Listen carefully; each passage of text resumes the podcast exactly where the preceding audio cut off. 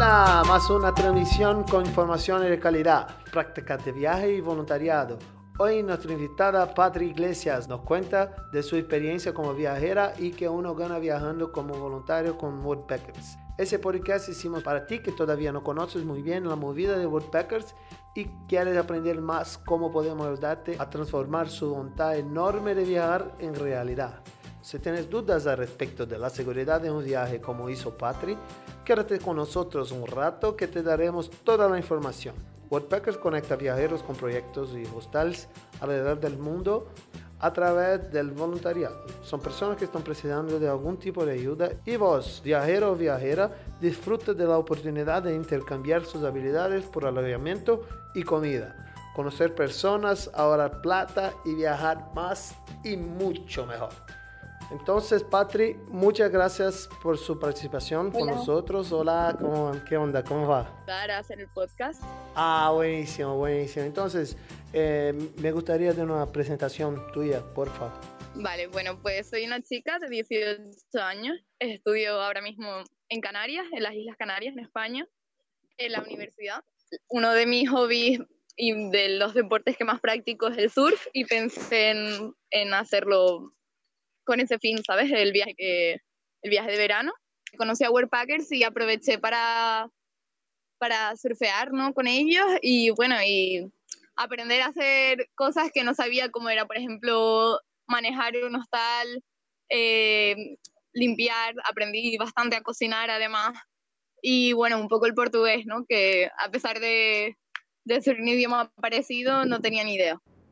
Ah, sí, es parecido un poquito, pero portugués de Portugal es un poquito raro. Es diferente. es diferente. bueno, eh, ¿por cuánto tiempo estuvo viajando tú? Eh, al principio iba a estar tres semanas, pero lo cierto es que luego me quedé una semana más, porque, bueno, eh, me apetecía, ¿no? Estar una semana más y además tenía un, un poco de margen en mi viaje, ya que no empiezo las clases en la universidad hasta septiembre. Bueno, eh, ¿qué hace en la U? En la universidad, pues estoy estudiando física, ciencia física. Eh, qué bueno, es diferente, ¿no? Sí, ahora mismo, bueno, mm, estoy especializándome en astrofísica y bueno, es lo que me gusta, aunque no tiene nada que ver con, con el tipo de viajes que hago, evidentemente. Ah, claro, pero viajar es bueno para todo, ¿no? Sí, efectivamente. Bueno, y cuando estuvo viajando, ¿cómo, cómo era su relación con, con su anfitrión? Bueno, la verdad que era un hostal bastante familiar.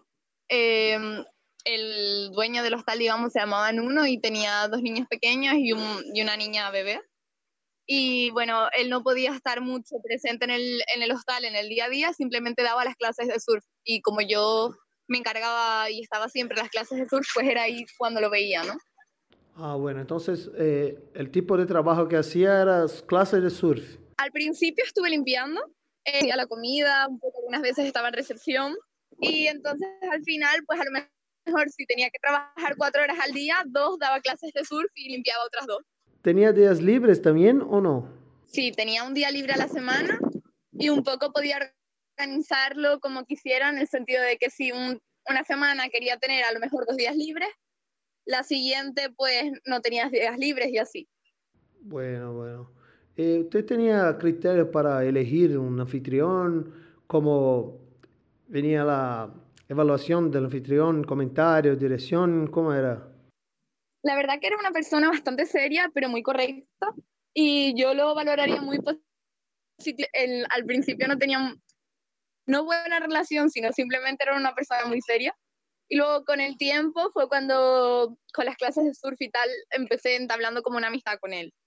Ah, bueno, pero antes de salir de su casa, ¿cómo hice? Eh, era, la verdad que yo quería el, en Ericeira, ¿no? Y había dos o tres hostales en Ericeira, dos o tres oportunidades y la verdad que visualmente, ¿no? Por las fotos y al hablar con el anfitrión fue el que me ha parecido que era más acorde conmigo y como me ofrecieron la oportunidad, pues fui con ellos, pero en principio fue con eso el único lugar. Dale, dale. Eh, ¿Todo corrió bien durante su viaje o alguna cosa salido como no quisieras? No sé, no sé qué pasó, alguna cosa diferente, así, rara o no? Bueno, la verdad que era mi primera vez sola y bueno, el primer día, ¿sabes? Cuando llegué a, allí a Ericeira, pues me enseñaron todo y luego no tenía qué cosa hacer, ¿sabes? O sea, y ese día yo mm, como que eché mucho de menos a mis amigos y mi familia. Entonces ese fue el único día que no fue bien. El segundo día ya fue perfecto y, y salimos luego toda la gente del hostal, pero claro, el primer día sí que me sentí un poco sola. Sí, como viajera hay que, hay que moverse, ¿no? Sí, efectivamente. Pero ¿qué te hice confiar en Worldpackers? La verdad que yo os conocí por Facebook eh, hace como un año y siempre había querido pues hacer un viaje, pero nunca era el momento, ¿sabes? Y bueno, eso, o seguía por las redes sociales, o seguía por Instagram, o seguía por Facebook. Y de vez en cuando pues me metía a la página y veía a ver si me apetecía demasiado ir a alguna. Y bueno, era siempre, ¿no? Siempre quería irme a Indonesia. Pero bueno, la verdad que fue eso. Mm, os conocí primero a ustedes, luego me enteré de que habían más como Workaway y tal pero o seguía, o seguí, me pareció que podía confiar en ustedes. También, ¿no? Una vez cuando yo, no hay que olvidar que tengo 18 años y que yo tuve que contarle esto a mi madre porque yo vivo con ella. Y el haberle dicho, mamá, yo pagué por un seguro, pagué por una comunidad de viajeros que está siempre, ¿no? Como con servicio de asistencia.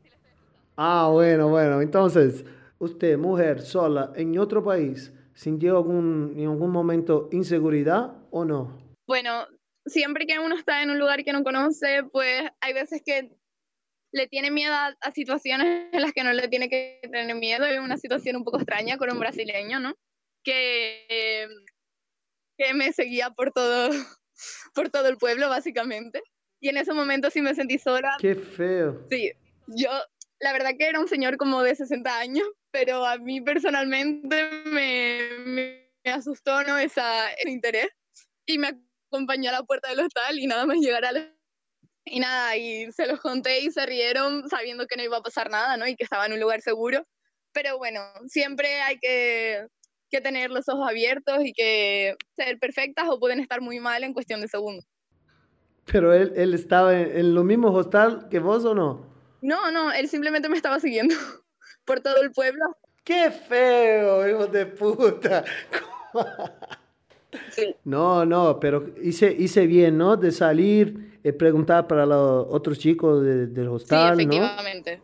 Y también me pasó una cosa un tanto curiosa y en la que el hostal me ayudó un montón, porque había, bueno, en una, en una oportunidad, ¿no? De, había un, un chico que quería quedarse en el hostal pero nada más llegar al hostal no quería ver las habitaciones, sino quería verme a mí porque me había visto fuera del hostal y como, ¿sabes? Le daba igual quedarse en el hostal si no era por estar al lado mío, sabiendo que yo trabajaba allí, porque me había visto trabajar en, como en la pared del hostal. Pero bueno, no pasó nada tampoco, pero el hostal hizo como que no se quedara allí porque sabían que, que era una persona un tanto rara. Claro, hay, hay que salir, ¿no? Qué, qué feo. Dos experiencias de qué hice, cómo manejaste con eso. Nada, simplemente como estaba con los compañeros de Worldpackers, ¿no? Con, con dos voluntarios, eh, los dos voluntarios brasileños y con una chica canadiense, yo no, yo no me vi, no me sentí en peligro en, en ningún momento. Simplemente intenté pasar del tema. Cuando el chico me hablaba, yo pues me hacía un poco la loca, las conversaciones y nada, y bueno, Sí, pasa en todo el mundo, todo el mundo. Y eso es una cosa que me gustaría que cambiase en todo el mundo, ¿vale? Pero es muy difícil. Eh, bueno que lograste bien con eso, ¿no? Eh, ¿Qué consejo daría para las mujeres que quieren viajar pero que tienen miedo de algo ir mal?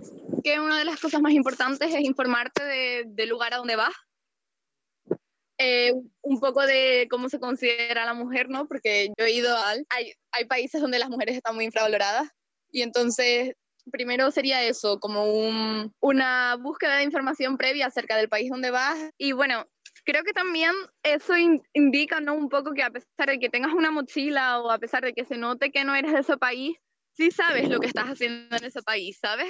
Tener miedo nunca está, nunca está bien. La verdad que em, creo que como mujeres también podemos transmitir una, a un hombre, ¿no? Pues una imagen de, de inseguridad, de miedo o al mismo tiempo simplemente yo creo sacar la cabeza, sacar pecho y, y verse segura, ¿sabes? Listo, listo. Bueno, muchas gracias por su participación. Dale, Patri. Vale. Muchas gracias, Patri, por su participación aquí con nosotros. Y hoy queremos que hagas más experiencias como esa. Hasta el próximo lunes y no dejes de seguirnos en nuestros canales de SoundCloud, iTunes, Stitcher, Pocket Cast, Castbox, Podcast Addict, Anchor y Spreaker, ya que ahí tienes un montón de contenido para que puedas escuchar y aprender sin desperdiciar tu tiempo. Además, si te quedó alguna duda, entra en nuestra comunidad en la plataforma o aplicación, o también en la comunidad de Woodpeckers en Facebook. Puedes hablar con nosotros por mail o inbox, como quieras. Estamos aquí para ayudarte a realizar su viaje y vivir una experiencia increíble en cualquier lugar del mundo. Chao, saludos viajeros.